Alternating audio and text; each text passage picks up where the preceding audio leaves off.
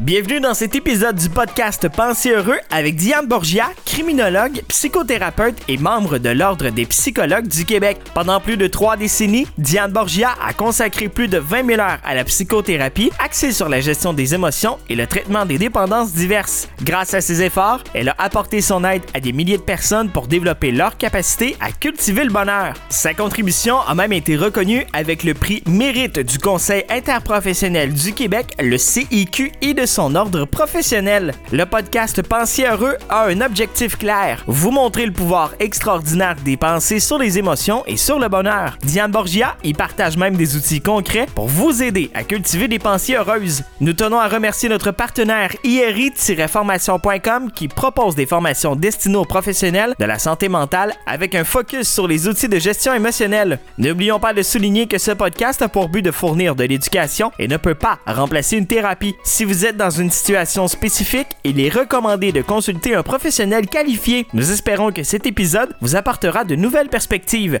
Bonne écoute! Vous écoutez l'émission Plaisir et Culture et nous accueillons à nouveau cette semaine Diane Borgia, criminologue, psychothérapeute, auteure, conférencière et formatrice. Bonjour Diane.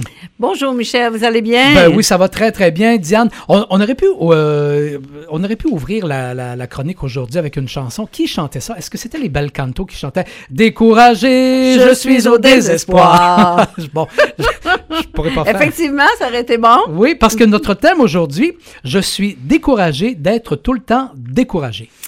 Et oui, il y a des gens, oui, il y a des gens qui, il y a des gens qui sont, sont continuellement, perpétuellement dans le découragement.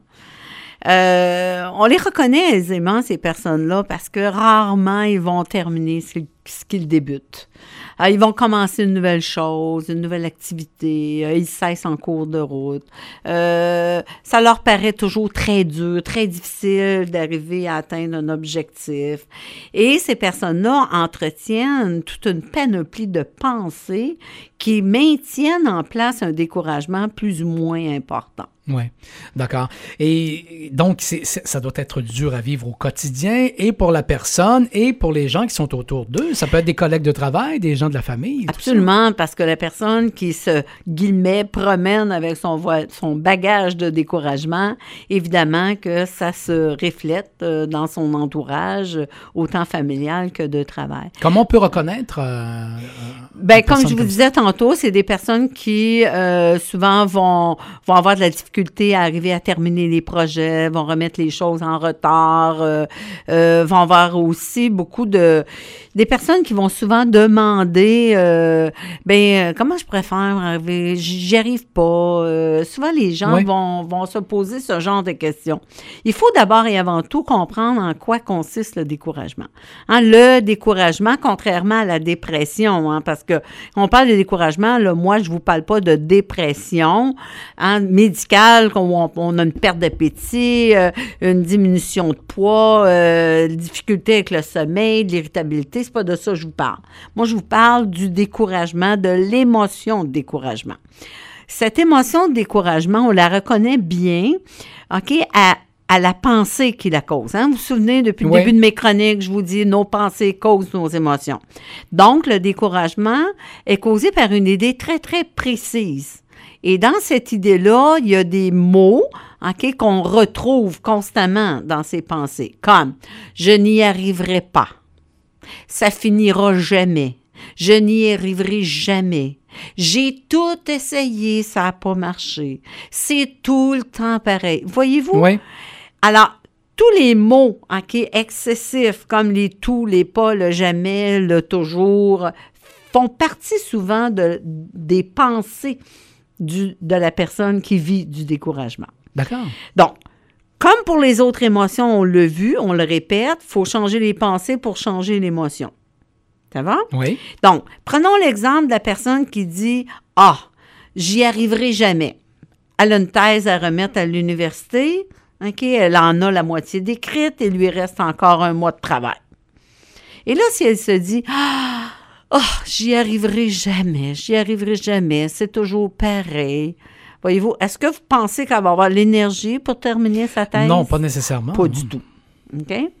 Donc, changeant la pensée, elle pourrait, au lieu de se dire j'y arriverai jamais, elle pourrait se poser la question, mais est-ce que si je fais des efforts, est-ce que si je prends les bons moyens, est-ce que je prends des moyens concrets, si je diminuais mes exigences, est-ce que je pense que je pourrais y arriver?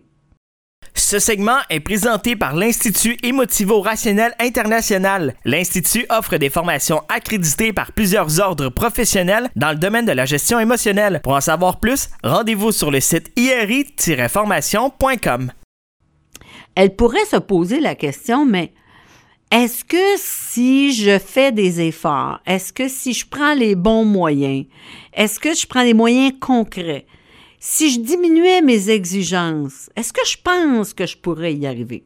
Voyez-vous? Oui. Donc, à ce moment-là, son idée de j'y arriverai jamais pourrait être changée par si je prends les bons moyens, si je me donne du temps, si je mets des efforts, si je suis moins exigeante, à ce moment-là, j'ai des chances d'y arriver. D'accord, oui. Fait que là, une fois que la pensée est changée, l'énergie émotionnelle va changer, le découragement va diminuer. Et à ce moment-là, il faut, deuxième point, il faut mettre, pour les personnes qui sont souvent découragées, mettre en place par écrit ce que j'appelle des plans d'action. Ah bon, d'accord, oui. Parce que les personnes qui sont souvent dans le découragement, s'ils restent juste dans leur tête, ils vont l'oublier. Alors, je les invite à ce moment-là, exemple pour la, fille qui veut remettre sa thèse dans un mois, bien là, de prendre une feuille de papier puis d'écrire la date d'aujourd'hui, la date de remise de sa thèse, euh, évaluer où elle en est rendue, est-ce qu'elle en a fait le moitié, le trois quarts, le 50% euh, évaluer ce qui lui reste à faire. Et ce qui lui reste à faire, de mettre en petite bouchée.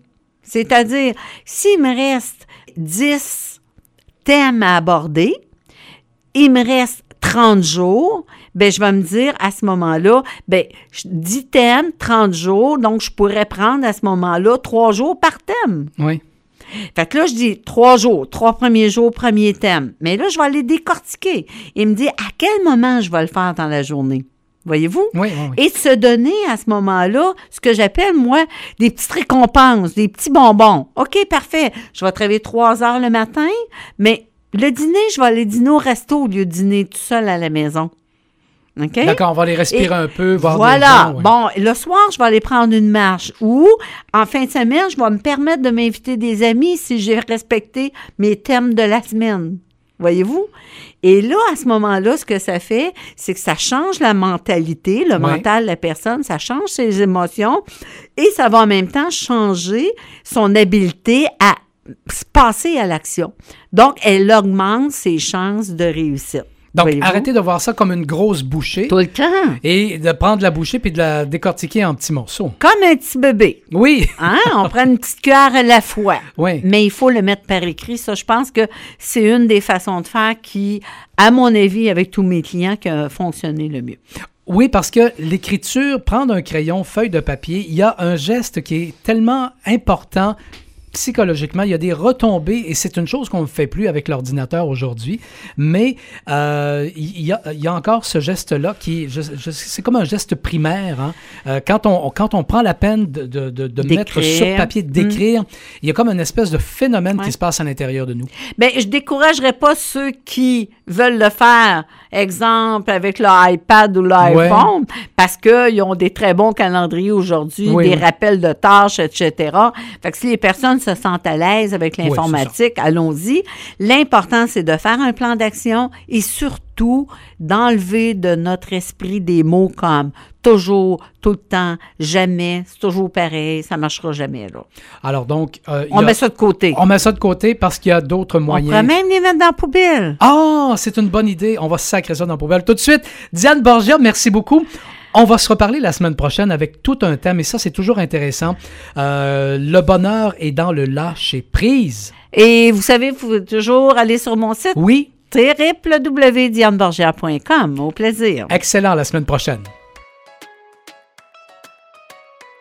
Ainsi se termine cet épisode Pensée heureux de Diane Borgia. Pensée heureux est rendu possible grâce à notre partenariat avec IRI-formation.com qui propose des formations professionnelles centrées sur le bien-être émotionnel. Avant de clore cet épisode, nous vous remercions chers auditeurs et auditrices pour votre fidélité et un merci spécial à Audrey Rossi pour sa musique. Nous vous disons à la prochaine.